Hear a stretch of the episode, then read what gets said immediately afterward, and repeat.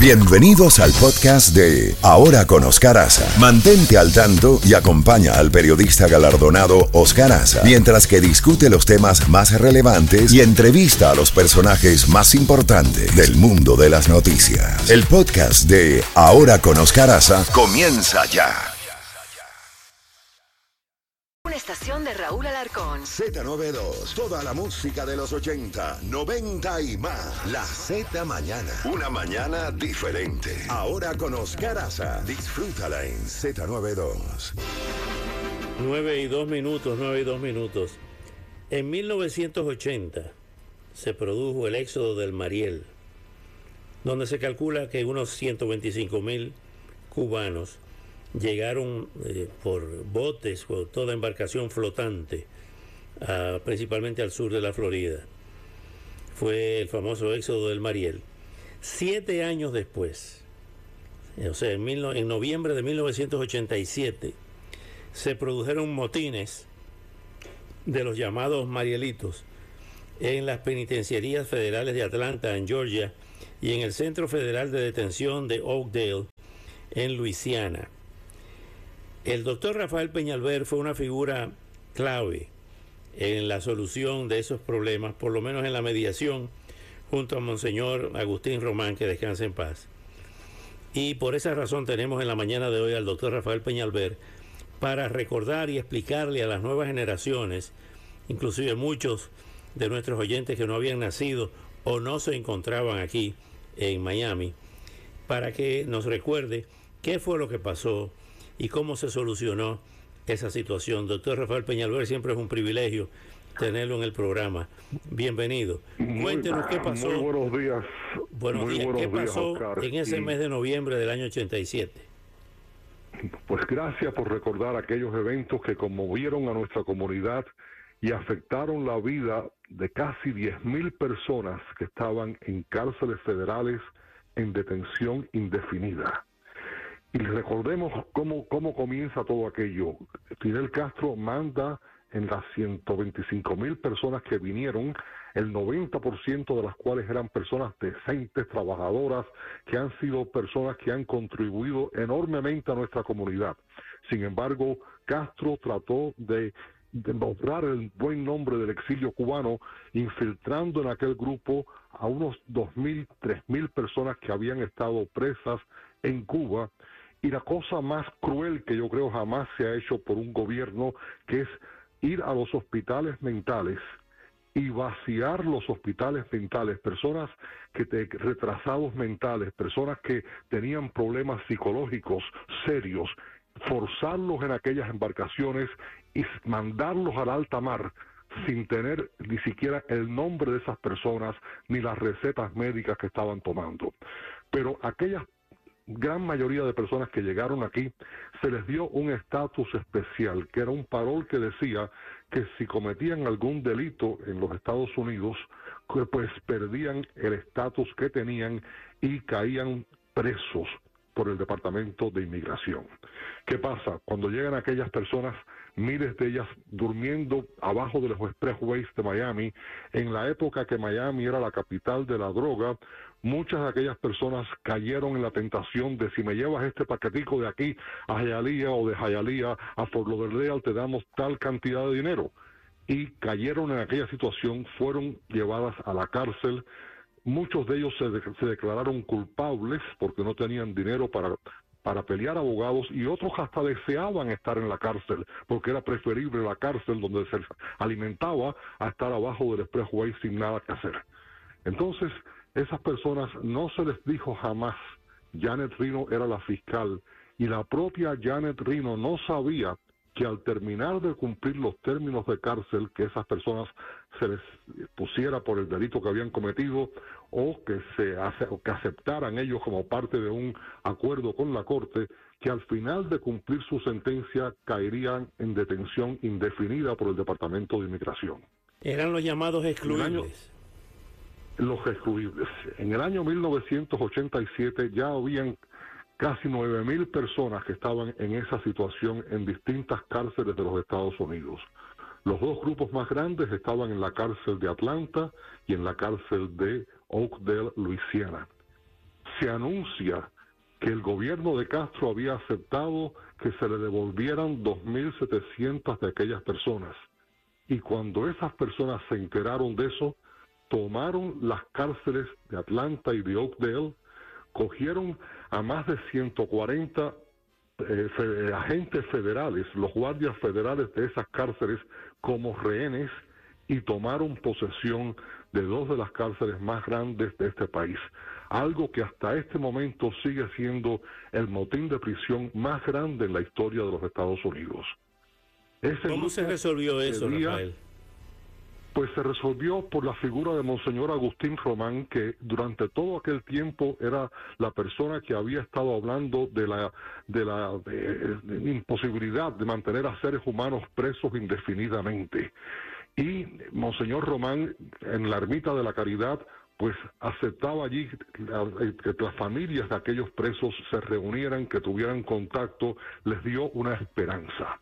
En aquel momento yo era presidente de la Comisión Hispana de la Florida y los presos que estaban en la cárcel de Tallahassee pidieron que fuéramos a oírlos y fuimos allí y cuando yo fui y me explicaron que algunos de ellos llevaban cinco años allí detenidos sin saber cuándo les iban a dar una, fecha de salida y me dijeron esto no no, no podemos seguir en este estatus y yo, yo les dije, pero eso, eso no puede pasar en este país, que ustedes estén presos indefinidamente. Dice, si usted no nos cree, vaya y hable con Monseñor Román. Y así fue, con la intervención de Monseñor Enrique San Pedro, Monseñor Román y yo, y comenzamos, comenzamos a, buscar la parte de qué, qué, solución se le podía dar a aquello.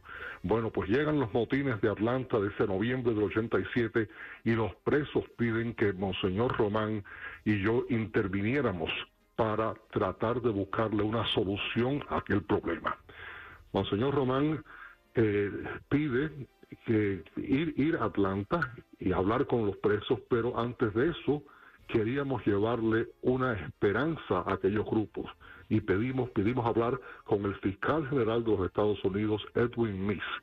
El día de Thanksgiving de noviembre de 87, volamos a Washington en la, en la madrugada de aquel día de acción de gracias, nos reunimos con el fiscal general, le propusimos que se pusiera en vigor un plan de revisión para separar a la gran mayoría de aquellas personas que eran personas de, bien, que no, que no eran un peligro para la comunidad y que se les otorgara a aquellas personas la libertad. Cuando me siento yo con el fiscal general y le propongo este plan, él me dice, estas personas no están en este país, no tienen derecho alguno, es como si estuvieran en el otro lado de la frontera.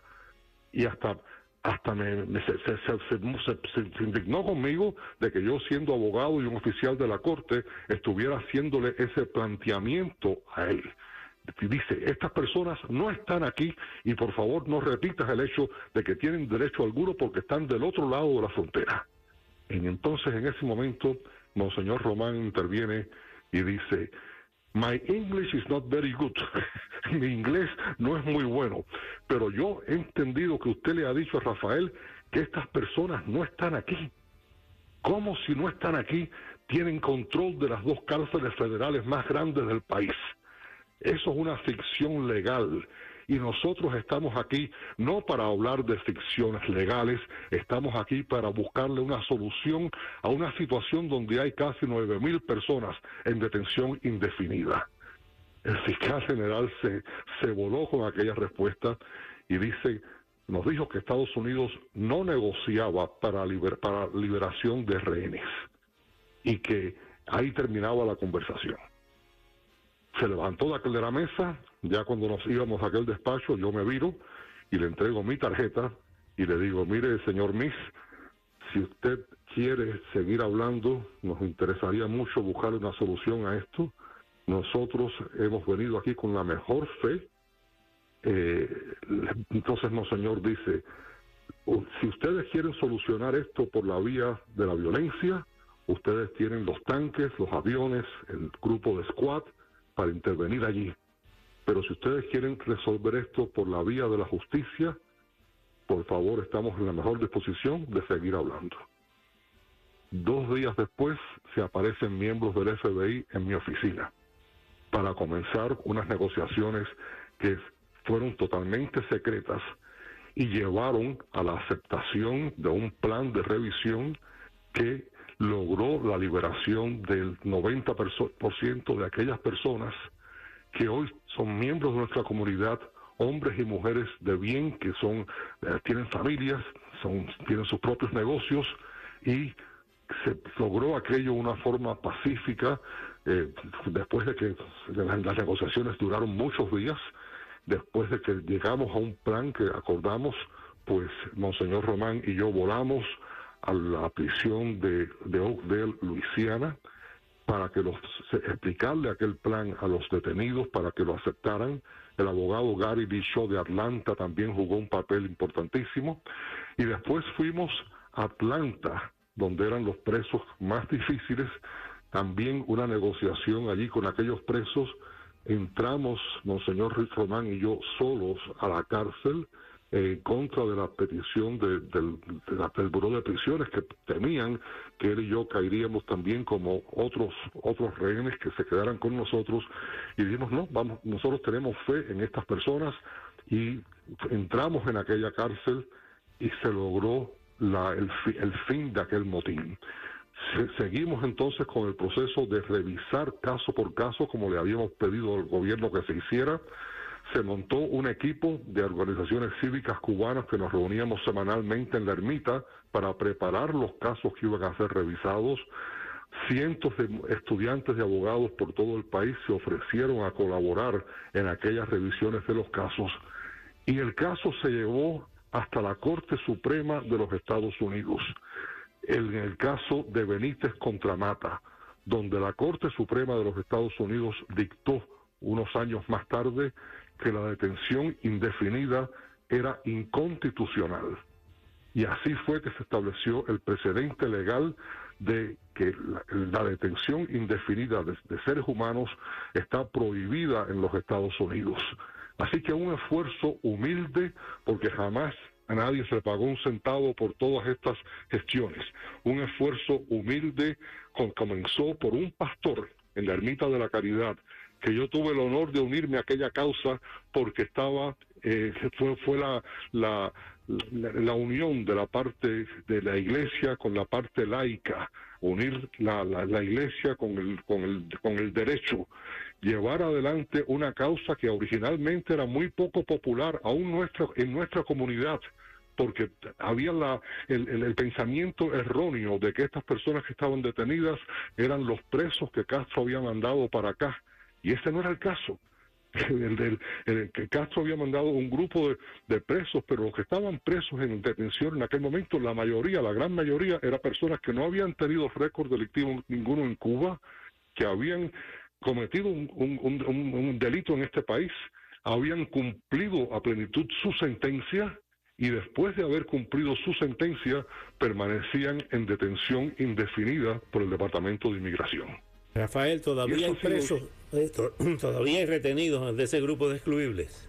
No, no, no, todos, todos aquellos eh, grupos, pues, aquellos presos, sus casos fueron revisados, eh, hubieron, hubieron como un total de, de dos, de dos mil más o menos que fueron deportados a Cuba, pero el, el resto, el resto de esas personas, este, consiguieron su libertad, y hoy, repito, son miembros de nuestra comunidad, miembros productivos de nuestra comunidad y más que nada dejaron para este país el, la, parte legal, un, principio legal muy importante que la Corte Suprema de los Estados Unidos, gracias a los esfuerzos de un abogado norteamericano de Jacksonville, eh, que, que se prestó, eh, John Mills, que se prestó a utilizar sus, el bufete de él, que se especializaba en, en, litigio federal constitucional, para llevar al caso a la, Corte Suprema y de todos los jueces,